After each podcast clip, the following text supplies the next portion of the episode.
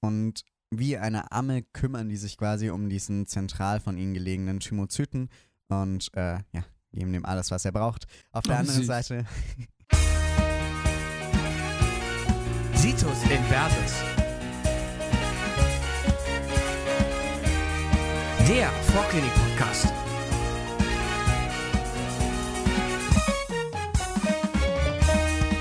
So, moin Leute. Heute beschäftigen wir uns mit den Organen, die im Prep-Kurs, finde ich, mit am ehesten vernachlässigt wurden, weil sie einfach echt langweilig waren. Fand ihr Ja. nicht? Also es soll Ja, um die, es stimmt. ja, soll was um heißt lang? Also man, ich habe die halt einfach nicht gefunden, ne? Ja, also es So soll um die lymphatischen Organe gehen. Und wenn ich mich recht entsinne, äh, der Thymus war einfach nur irgendein Fettlappen am Brustschild. Ja, die Milz Ja. war nicht so spektakulär. halt irgendwie so ein bisschen, bisschen fett zurechtgeschnitten. Ja, ist so, ne? so ungefähr. Ja, und, und, und Lymphknoten hieß es immer quasi einmal angeguckt und weg damit. So ungefähr. Aber die sind heute Thema, eine ganze Folge lang. Also haltet euch fest, Einführung in die Immunologie und in die lymphatischen Organe. allgemein sind so lymphatische Organe zwar vielleicht makroskopisch jetzt nicht ganz so spannend, mikroskopisch aber dafür umso interessanter. Wir brauchen im Körper eine gewisse Abwehrfunktion und das ähm, dafür sind die lymphatischen Organe wirklich zentral.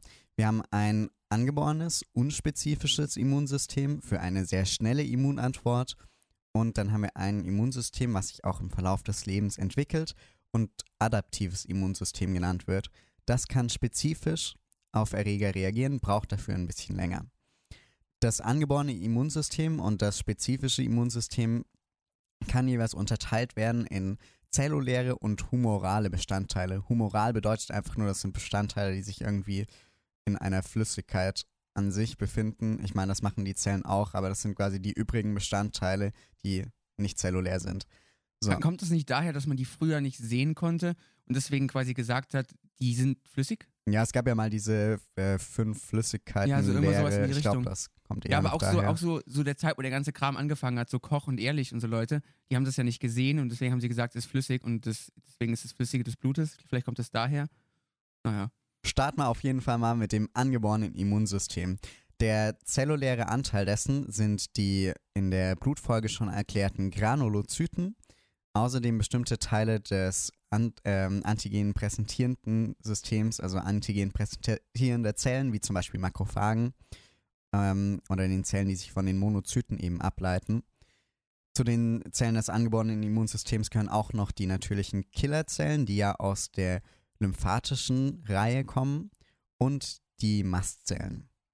Zu den humoralen Kompen Komponenten zählen wir das sogenannte Komplementsystem. Das sind auch bestimmte Proteine, die da enthalten sind und andere Plasmaproteine, wie zum Beispiel die Akutphase-Proteine. Das angeborene Immunsystem vermittelt, wie gesagt, eine schnelle, sofortige Antwort, hat aber ähm, im Gegensatz zum spezifischen Immunsystem kein Gedächtnis, das sich entwickelt. Vom angeborenen Immunsystem werden insbesondere sogenannte PAMs, also ähm, ich glaube, das heißt, ähm, sind pathogen assoziierte Muster. Strukturen werden von denen erkannt. Ähm, also zum Beispiel Bakterien mit ihren Oberflächenstrukturen, die das angeborene Immunsystem eben schon als körperfremd erkennt. Irgendwelche Zucker, Glykokalix oder sowas. Genau, das können verschiedene Oberflächenstrukturen sein. Ja. Oh, ja. Dann haben wir andererseits noch das äh, spezifische Immunsystem, was auch noch vielleicht noch eine Nummer komplexer ist. Hier ähm, erkennen wir wirklich hochspezifisch Antigene, auch durch das Ausbilden von ähm, spezialisierten Antikörpern. Diese Antikörper sind dazu da, dass Antigene, also letztendlich Oberflächenstrukturen auf Krankheitserregern, die bezeichnen wir als Antigene, von diesen Antikörpern äh, markiert werden können. Das nennt man Opsonierung. Und durch diese Markierung werden die quasi für die übrigen Zellen des spezifischen Immunsystems besser sichtbar und es können eben auch spezifischere Zellen dann dadurch aktiviert werden. Und ganz wichtig im spezifischen Immunsystem ist, dass sich letztendlich ein immunologisches Gedächtnis ausbilden kann. Genau. Und bevor ich jetzt weitermache bei diesem ähm, kleinen rudimentären Einstieg in die Immunologie, die ich euch gebe oder die wir euch geben, ähm, möchte ich noch einmal kurz auf zwei spezielle Rezeptoren oder spezielle Proteine auf der Oberfläche von Zellen zu sprechen kommen.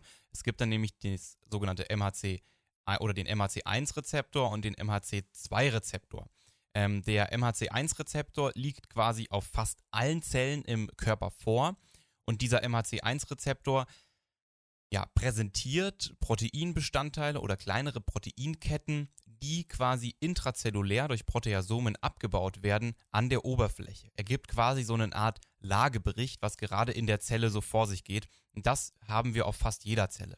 Davon abzugrenzen sind die MHC2-Rezeptoren. Diese MHC2-Rezeptoren sind nur auf professionellen Antigen präsentierenden Zellen, die immer eine Phagozytose-Aktivität vorweisen, zu finden.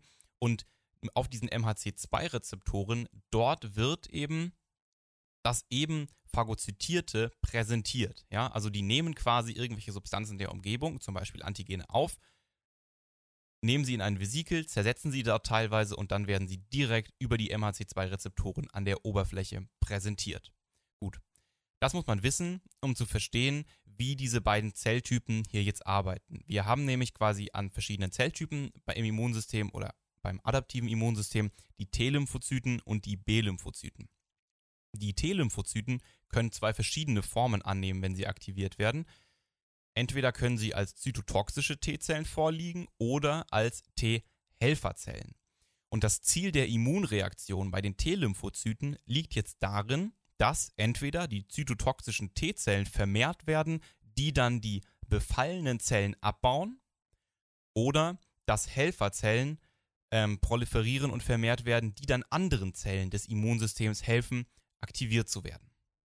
Diese zytotoxischen T-Zellen, die kontrollieren jetzt quasi die verschiedenen MHC1-Rezeptoren von anderen Zellen. Das war das, was ich gerade als Lagebericht aus der Zelle bezeichnet habe. Und gucken da, ja, ist jetzt hier das Antigen, für das ich aktiviert bin, haben wir in dieser Zelle das Antigen, für das ich aktiviert bin. Und sobald sie quasi auf einem MHC1-Rezeptor einer Zelle eben dieses Antigen sehen, für das sie speziell proliferiert wurden, dann töten sie diese gesamte Zelle ab. Damit werden quasi spezifische Zellen, also spezifische körpereigene Zellen abgebaut, die von einem Antigen befallen sind. Zum Beispiel von einem Virus. Genau. Und dann haben wir eben auch noch die T-Helferzellen. Die T-Helferzellen, die helfen den B-Lymphozyten beziehungsweise irgendwelchen ähm, Zellen der angeborenen Immunität aktiviert zu werden. Dort haben wir einmal die TH1-Zellen, die sind vor allem für die zelluläre Antwort, unter anderem auch Makrophagen da, dass diese aktiviert werden. Und die TH2-Zellen sind wichtig bei der Aktivierung der B-Lymphozyten und die binden eben an diese MHC2-Proteine und werden dann aktiviert. Genau, und jetzt zu den Zellen, die eigentlich die Antikörper, die wir vorhin schon erwähnt haben, produzieren und auch äh, sehr wichtig sind fürs Gedächtnis. Wir haben auf der anderen Seite nämlich die B-Lymphozyten. Und diese B-Lymphozyten können sich letztendlich zu Plasmazellen differenzieren, die Antikörper produzieren, oder auch zu sogenannten B-Gedächtniszellen. Ähm, diese, das Ziel der äh, B-Lymphozyten an sich ist im, in der Immunreaktion ist im Grunde, dass für ein Antigen spezifische Antikörper entwickelt werden. Und dazu treten die B-Lymphozyten in Kontakt mit TH2-Helferzellen. Und wenn da jetzt ähm, die spezifische TH2-Helferzelle an den B-Lymphozyten bindet, dann kommt es äh, zu einer Proliferation dieser B-Zellen und anschließend so ein, zu einer sogenannten somatischen Hypermutation. Dabei werden quasi ähm, ganz, ganz viele Antikörper produziert, die zum Teil auch leicht unterschiedliche Eigenschaften haben, einfach per Zufall durch Mutation. Und dann wird ausprobiert, welcher Antikörper jetzt am besten zu diesem Antigen passt. Und der, der am besten passt, wird ausgewählt und die B-Zelle, die den produziert, wird zur Plasmazelle und darf eben nun diesen Antikörper weiter produzieren. Genau, und jetzt geht es quasi darum, nach dieser Einführung das zu machen, was wir in der Histo eigentlich wollen, und zwar uns verschiedene Organe anzuschauen und sie an verschiedenen ähm, Charakteristiken zu erkennen. Dazu muss man mal kurz wissen, worum es geht, deswegen, deswegen die Einführung. Und möchten jetzt beginnen mit den lymphatischen Organen, mit der Frage, was gibt es für welche, wie kann man die unterteilen? Und da beginnen wir mit den primär lymphatischen Organen. Genau, in den primär, also die primären lymphatischen Organe, das haben wir im Prinzip an Strukturen, die wir uns jetzt hier anschauen, eigentlich nur den Thymus. Was passiert in den primären lymphatischen Organen? Dort werden die Lymphozyten zwar nicht synthetisiert, das passiert im Knochenmark, wie wir in der Folge zur ähm, Hämatologie erklärt haben, aber in den primären lymphatischen Organen findet die Reifung statt von den Lymphozyten zu immunkompetenten Zellen. Ja, das heißt quasi, sie sind ready to go, also sie könnten jetzt richtig loslegen im Immunsystem, aber sie haben eben noch keinen Antigenkontakt. Das kommt nämlich dann erst in den sekundären lymphatischen Genau, und die Zellen, die produziert wurden, aber einen Fehler haben, werden aussortiert. Also quasi so eine Art Qual- Qualitätsmanagement, genau. irgendwie so in Ja. die Richtung. Und da unterscheidet man eben jetzt quasi die B-Lymphozyten von den T-Lymphozyten, weil dieses Qualitätsmanagement eben von den B-Lymphozyten im Knochen, Bone, ähm, passiert und bei den T-Lymphozyten eben im Thymus, wie der Buchstabe am Anfang quasi schon verrät. Im Thymus ist jetzt eben die Unterscheidung in den adulten und den jungen Thymus höchst relevant, ähm, weil der adulte Thymus eben ziemlich stark verfettet im Laufe der Zeit und seine Aktivität massiv reduziert im, äh, in jungen Jahren aber eben noch sehr aktiv ist. Deswegen ist quasi erstmal den jungen ähm, Thymus zu betrachten eigentlich hier die, die elegantere Art und Weise und das machen wir jetzt auch so. Also, der Thymus an sich hat eine, hat wie fast alle Organe, die man irgendwie so in der Histologie behandelt, erstmal eine Organkapsel aus Bindegewebe und dann zwei wesentliche Zelltypen, die hier vorkommen. Nämlich einmal die Lymphozyten, also quasi die Zellen, die hier reifen, dann auch Thymozyten genannt, und die speziellen Thymusepithelzellen. Diese Thymusepithelzellen bilden innerhalb des Thymus ein Netzwerk und sind so quasi die, ja so ähnlich wie die retikulären Fasern im ähm, Knochenmark, die Grundlage dafür, dass die T-Lymphozyten reifen können. Genau, und so wie es jeder Histologe mag, ist auch dieses Organ in Zonen eingeteilt, damit wir auch was zum Abfragen haben. Wir kennen ja die klassische Einteilung aus vielen Organen in Rinde und Mark. Die haben wir hier auch. Ganz kurz zur Begriffsklärung. Ähm, ich werde jetzt hier von Thymozyten sprechen. Das ist im Grunde eben dieses Stadium, in dem sich die T-Lymphozyten in ihrer Entwicklung hier befinden. Und in der Rinde, die dichter und dunkler ist als das Mark, da haben wir eben sehr viele dicht angeordnete Thymozyten. Und die Epithelzellen ordnen sich als sogenannte Ammenzellen um diese Thymozyten an. Und wie eine Amme kümmern die sich quasi um diesen zentral von ihnen gelegenen Thymozyten und äh, ja, geben dem alles, was er braucht. Auf der Oh, anderen süß. Seite, auf der anderen Seite haben wir äh, das Mark, was weniger dicht ist und heller, da dort auch weniger Thymozyten vorliegen. Hier bilden die Epithelzellen eine ganz charakteristische Struktur aus, damit ja auch immer die Differentialdiagnose des Thymus erfolgen kann, nämlich die sogenannten Hassalkörper. Das sind zwiebelartige Strukturen, deren Aufgabe heute aktuell noch unklar ist. Nach ähm, dem äh, Moritz und Leo das jetzt schon äh, ein bisschen ausgeführt haben mit diesem Reifungsvorgang, ähm, nochmal kurz, wie der funktioniert. Es gibt zwei Kriterien, nachdem hier die Thymozyten ausgewählt werden. Einmal die zentrale Toleranz, also die Fähigkeit, dass sie nicht körpereigene Zellen angreifen und andererseits, dass diese Thymozyten eine gewisse Affinität zu den vorher beschriebenen MHC1 und MHC2-Komplexen haben müssen. Der Thymus beim Erwachsenen äh, durchläuft, wie Moritz schon gesagt hat, eine Involution. Da haben wir dann vorwiegend Adipozyten im Thymusgewebe, also eine Verfettung des Ganzen. Genau, und jetzt haben wir quasi unsere Zellen selektiert. Die haben alle Bock, die, äh, die wissen noch nicht ganz genau, was sie machen sollen. Und deswegen geht es ab in die sekundärlymphatischen Organe, damit da quasi alles weitere geschehen kann. Genau, und das ist im Prinzip auch genau das, was eben hier passiert. Es kommt eben zum Antigenkontakt und dann eben zur weiteren ähm, Aktivierung von diesen ähm, Lymphozyten. Man muss aber bei den sekundären lymphatischen Organen eine grundsätzliche Einteilung vornehmen in zwei verschiedene Arten von Geweben. Es gibt nämlich einmal die B-Zone und einmal die T-Zone. Kann man sich schon quasi eigentlich herleiten. Die B-Zone ist das Gebiet der B-Lymphozyten, die T-Zone das Gebiet der T-Lymphozyten. Man sieht also, das ist jetzt keine Einteilung in, es gibt in dem einen Organ nur B-Zone, in dem anderen nur T-Zone, sondern in der Regel haben alle sekundären lymphatischen Organe sowohl eine B- als auch eine T-Zone. Da gilt es eben quasi sich zu merken, wo liegt hier ähm, in diesem Organ die B- und wo die T-Zone. So, die Grundlage ähm, für die sekundären lymphatischen Organe stellt jetzt aber eben dieses retikuläre Bindegewebe dar. In, und aus was besteht retikuläres Bindegewebe? Kurzer Recap zu der Bindegewebsfolge. Da liegen vor allem eben retikuläre Fasern und fibroblastische Retikulumzellen vor und die bilden jetzt so ähnlich wie im Thymus hier gerade so ein, ja, so ein, ein Netzwerk, so ein, ein Brutkasten äh, dafür, dass eben hier die Lymphozyten weiter ähm, ja, aktiviert werden können. Fangen wir mit der B-Zone an.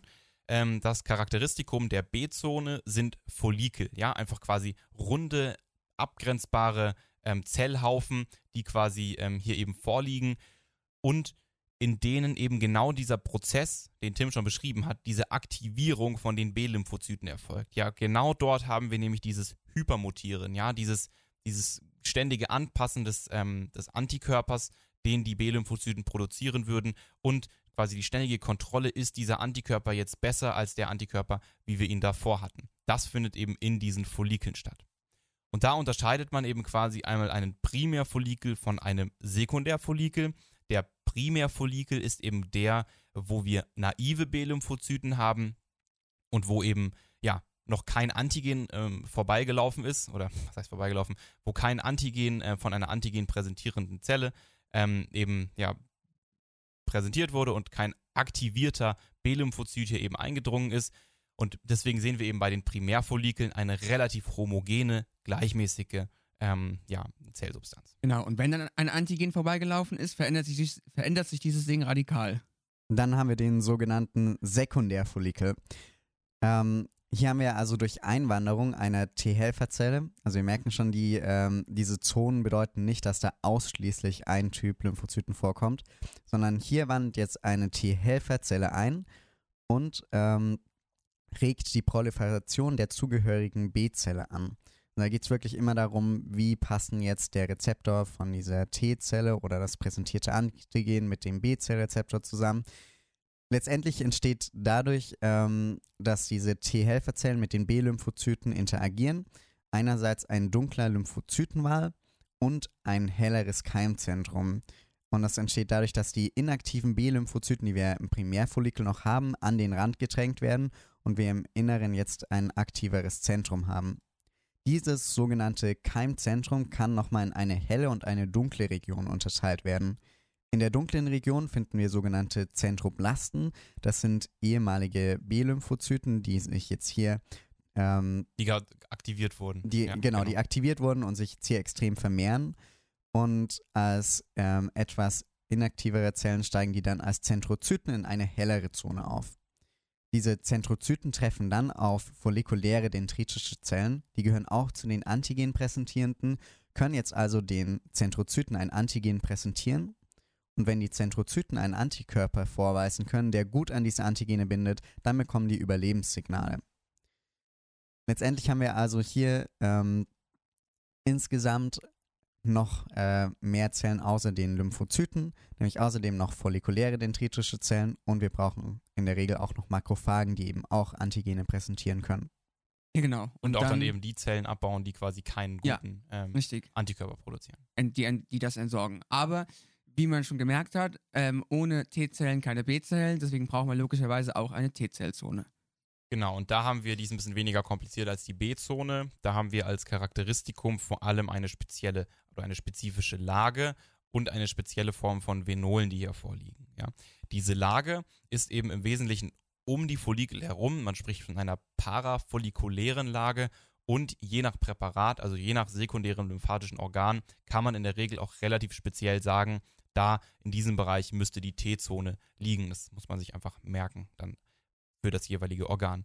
Und diese spezielle Form von Venolen sind die sogenannten hochendothelialen Venolen, die wir quasi fast überall haben, außer in der Milz. Das könnt ihr euch schon mal merken, kommen wir aber auch gleich nochmal drauf zu sprechen. Hochendotheliale Venolen sind ähm, ja, Venolen, die ein außergewöhnlich hohes Endothel vorweisen können. Die sind ja so ziegelsteinartig ähm, aneinander gelagert und deswegen können wir manchmal auch Zellgrenzen ausfindig machen. Und sie haben eben sehr charakteristisch einen Besatz mit Selektinen. Diese Selektine ermöglichen den Durchtritt der Lymphozyten. Ja? Also hochendotheliale Venolen, Charakteristikum, hier können die Lymphozyten quasi austreten. Und dadurch, dass sie eben sehr viele Lymphozyten haben, ist diese T-Zone deutlich, deutlich homogener als die B-Zone und wir haben da jetzt keine Follikel, keine Kreisanordnungen oder irgendwie sowas. Genau, und jetzt wird es konkret. Ähm, jetzt geht es darum, wie sehen die verschiedenen Organe aus, wie kann ich sie unterscheiden und was sind die Charakteristika, um am Ende so ein doofes Bild halt eben auch richtig einzuordnen. Weil ich finde es nicht so einfach bei den lymphatischen Organen. Die sehen, haben nur kleinste Unterschiede manchmal. Kriegen wir aber hin. Zehn ja. Minuten, dann kannst du es. Also begeistert. als ähm, erstes sekundär-lymphatisches Organ wollen wir uns einen Lymphknoten anschauen. Das sind ähm, Stationen, die direkt in den Lymphkreislauf des Körpers eingeschalten sind.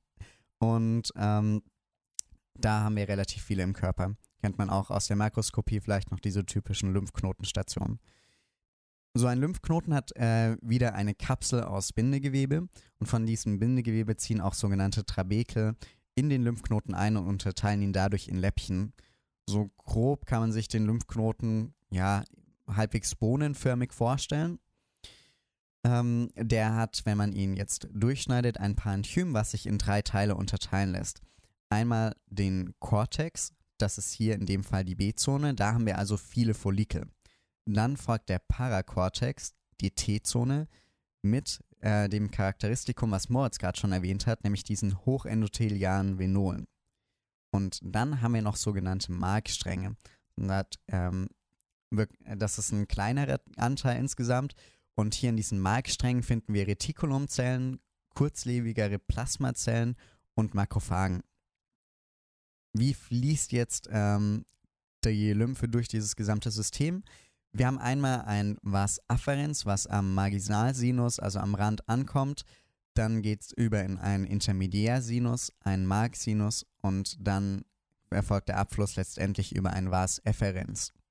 Die Funktion der Lymphknoten allgemein kann man sich vorstellen wie eine Art Kontrollstation. Ähm, Im Grunde vielleicht wie so eine Art Grenzübergang am Ende der Autobahn, wo die Lymphe auf Antigene überprüft wird, die eben körperfremd sind und wo sehr viele Lymphozyten vorliegen, die dann hier auch schnell aktiviert werden können. Genau, ja, also die gibt es ja zuhauf, Lymphknoten. Ein Organ, was ich in seiner Wichtigkeit extrem unterschätzt habe, ist die Milz. Ja. Also es ist schon so, äh, dass auch öfter mal eine NC-Frage kam, dass wenn man die Milz entfernt, dass man quasi einer Sepsis, äh, einem höheren Risiko ausgesetzt ist, eine Sepsis zu kriegen. Mhm. Fand ich auch recht krass, um ehrlich zu sein. So quasi die letzte, die letzte ähm, Bastion vorm Ende, so ein bisschen. Ne? Aber sehr Also für ein spannendes Organ, Organ. wo manche gar nicht wissen, dass es das gibt. ja, stimmt. Ja. ich. Ziemlich krass.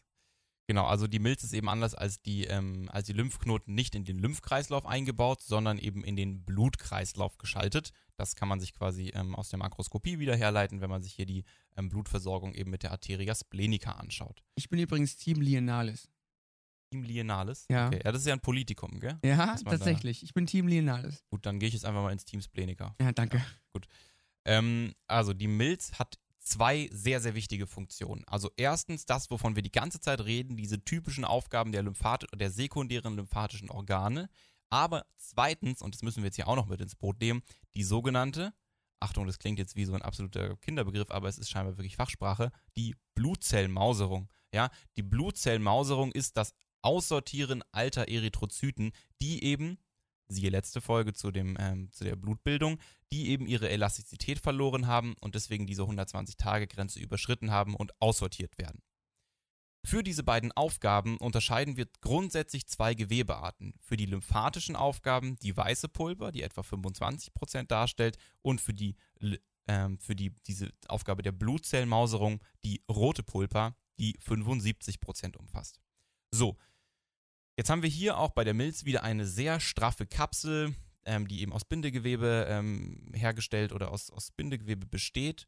Und von dieser Kapsel ziehen Trabekel in das Parenchym hinein, auch aus Bindegewebe. Und in diesen Trabekeln verlaufen aus der Arteria splenica slash lienalis kommend die Trabekelarterien und von diesen Trabekelarterien ziehen die Zentralarterien weiter aus den Trabekeln heraus.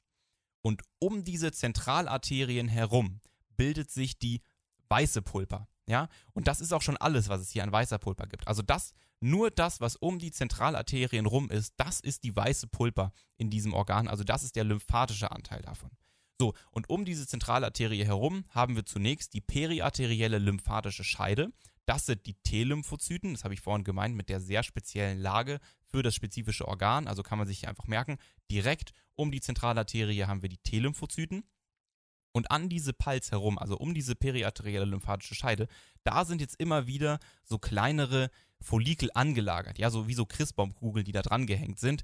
Und das ist hier dann eben jeweils die B-Zellzone. Ja, das sind die jeweiligen Keimzentren, die hier eben aktiv oder eben auch nicht aktiv vorliegen können, dann spricht man hier auch von den Malpighi-Körperchen. So, um diese B-Lymphozyten herum, also um diese B-Zonen, um diese Follikel herum, liegt wiederum die Marginalzone.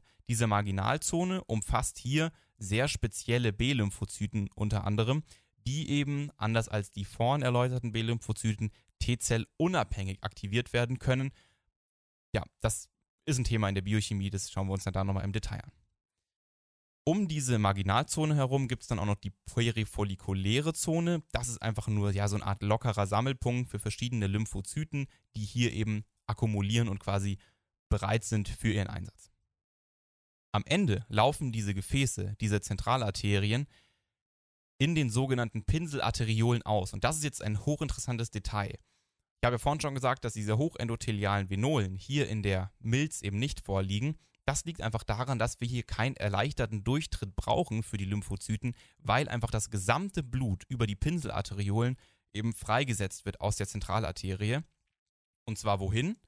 Direkt in die rote Pulpa. Die Aber rote was ist denn das für eine Arterie, die einfach sagt, yo, ich höre einfach auf, kein Bock mehr, ist genug für heute? Ja. Konnte ich mir echt nicht vorstellen irgendwie, aber es scheint so zu sein. So ist es. Die rote Pulpa ist im Grunde der Hauptanteil der Milz, äh, macht 75% aus. Und wie Moritz schon gesagt hat, hier fließt dieses Blut jetzt einfach aus den Pinselarteriolen raus. Und wir haben quasi einfach einen, eine Art offenen Blutkreislauf. Ähm, das Ziel der Blut, äh, des Blutes, was hier rausströmt und vor allem auch der Eris, die hier rausströmen, sind die sogenannten venösen Sinusoide. Sinusoide kennen wir ja noch aus der ähm, Kreislauffolge. Das sind spezialisierte Kapillaren mit einem besonders durchlässigen Endothel. So, aber damit das Blut erstmal zu diesen Sinusoiden kommt, muss es eine Art Labyrinth aus retikulären Fasern durchqueren, die sich zu den sogenannten Pulpersträngen verdichten. Die venösen Sinusoide haben wie gesagt ein diskontinuierliches Endothel mit Schlitzen, durch die sich die Erythrozyten durchquetschen müssen. Das heißt also, die Eris kommen dann nur wieder rein, wenn sie flexibel genug sind. Eris, die das nicht schaffen und eventuell auch noch veraltete Oberflächenstrukturen haben auf ihrer Membran, die werden letztendlich von den Makrophagen, die wir auch vermehrt in der Milz finden, abgeräumt. Und im Grunde kann man sich auch ein bisschen so vorstellen, wie ähm, dass die Makrophagen quasi um diese Sinusoide herumliegen, wie so Kraken und alle Erythrozyten aufnehmen, die nicht schnell genug abfließen können. Genau, ja, und als ähm, ähm, letztes großes Gewebe, was man gar nicht so einschätzt, ähm, geht es in das Mucosa Associated Lymphatic Tissue. Malt, ja, ich brauche ich brauch eine neue Brille, Freunde, ich, ich kann es nicht mehr lesen. Das Malt, ja, wunderbar, Ja. umfasst Pyreplax, Appendix, Vermiformis und die Tonsillen. Genau, also was ist damit gemeint mit Malt? Also quasi einfach, das ist das lymphatische Gewebe, das wir in den Verdauung, im Verdauungstrakt eben haben. Ja, das sind, es ist nicht so, dass es da jetzt wieder irgendwie ein Organ gäbe, sondern das ist im Prinzip die äh, lymphatischen, äh, die lymphatischen Anteile, die es hier eben quasi verteilt über den gesamten Trakt gibt. Ich glaube, es gibt zum Beispiel auch noch ein BALD, ja, irgendwie ein, ein Bronchial Associated Lymphatic Tissue. Ja, ja, ja. Ja, ähm, aber wirklich interessant ist hier eben auch noch dieser, dieses Malt. So, ähm, fangen wir an mit den Tonsillen. Ja, also ähm, diese Tonsillen ergeben in der Gesamtheit den sogenannten Waldeyer Rachenring. Habt ihr vielleicht aus der Makroskopie schon mal gehört? Und diese Tonsillen haben verschiedene Charakteristika. Ja, also sie sind ja immer, nehmen wir zum Beispiel mal die bekanntesten, die klassischen Mandeln, also die Tonsilla palatina, die ist ja in ein, äh, in ein Umgebungsepithel irgendwie eingebettet. Ja, im Bereich, im, in der Mundhöhle wäre das das mehrschichtig unverhornte Plattenepithel. Und deswegen haben sie quasi an der zu dieser Umgebung gewandten Seite auch dieses m, Umgebungsepithel, wenn man so möchte, nämlich dieses mehrschichtig unverhornte Plattenepithel. Da rein gibt es jetzt aber eben sehr markante Einsenkungen. Man spricht hier eben auch schon von Krypten. Und dort hört eben dieses Umgebungsepithel auf und wir haben das Follikel-assoziierte Epithel. Ja, das ist einfach ein sehr flaches Epithel mit freien Zellen der Immunabwehr dazwischen, die eben den, den Durchtritt von Antigenen, aber auch in der Folge von produzierten Antikörpern ermöglichen. Gleichzeitig ist die Basalmembran unter diesem follikel-assoziierten Epithel eben auch lückenhaft und ermöglicht eben auch einen verbesserten Durchtransport. Unterhalb von diesem follikel-assoziierten Epithel haben wir eben quasi ja, Reihen an Follikeln und zwischen diesen Follikeln dann eben parafollikulär die T-Zone. Wir unterscheiden drei verschiedene Arten von Tonsillen. Einmal die eben äh, angesprochene markante Mandel, ja, also eben die Tonsille palatine. Die sind am größten, liegen eben quasi so ein bisschen hinten in der Mundhöhle ähm, und weisen eben quasi an der, ähm, an, der, an der Seite, die eben quasi Richtung Mundhöhle zeigt, eben mehrschichtig unverhorntes Plattenepithel auf ähm, und haben relativ tiefe und verzweigte Krippen, anders als die unterhalb der Zunge liegende Tonsilla lingualis, die zwar auch teilweise eben mehrschichtig unverhorntes Plattenepithel hat, aber dafür deutlich flachere und weiter auseinanderliegende Krypten. Wenn man Glück hat, kann man in diesem histologischen Schnitt dann eben auch noch die Drüsen der Zunge erkennen und damit eben diese Tonsilla relativ eindeutig zuordnen. Als letztes gibt es auch noch die Tonsilla pharyngealis. Die sitzt ja so ein bisschen ähm, ja, im Rachenraum oben Richtung ähm, Nasopharynx schon fast. Und deswegen haben wir hier als markantes Merkmal eben teilweise Flimmerepithel. So ist es. Und als letzten Punkt, den äh, man in die lymphatischen Organe einzuordnen hat, müssen wir uns die Paya-Plaques anschauen im Dünndarm vorherrschend und ähm, die halt eben auch sehr wichtig sind, um quasi alles das, was wir so anfuttern und auf dem Weg runter noch nicht zerstört wurde, halt doch schon irgendwie noch abfangen. Die Paya-Plaques sind auch ein Teil dieses Malls und ähm, wie Leo schon gesagt hat, unsere Nahrung hat ja ähm, sehr viele körperfremde Proteine mit ähm, Antigenen, die der Körper an sich nicht kennt. Und da brauchen wir jetzt erstmal die Payer-Plugs, die die quasi ähm, nochmal checken können.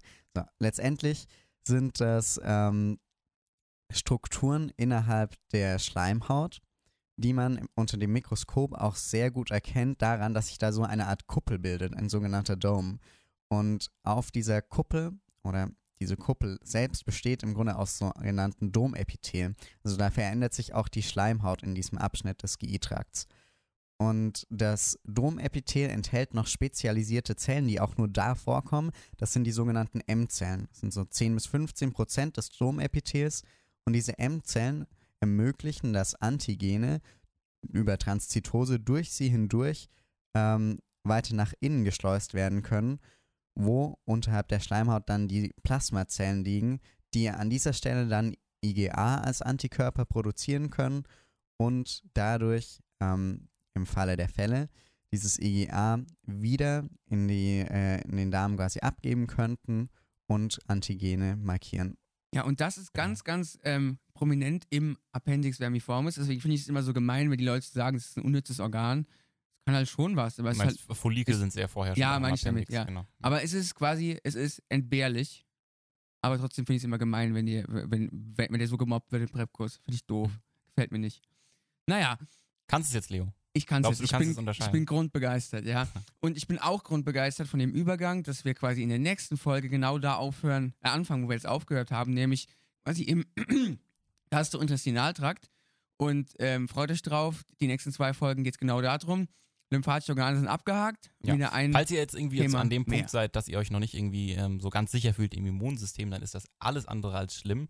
Es geht irgendwie so für die Histologie vor allem darum, dass man Grundzüge des Immunsystems versteht und irgendwie ein grundsätzliches Verständnis hat, was hier so für Strukturen vorliegen. Ja, also ihr müsst jetzt noch nicht irgendwie hier MAC 1, 2, 3, 4 alle irgendwie äh, checken.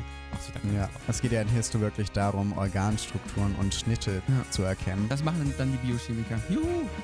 Na gut, Freunde. Das war mir wieder eine Ehre. Bis zum nächsten Mal. Ebenfalls. Tschüss. Ciao.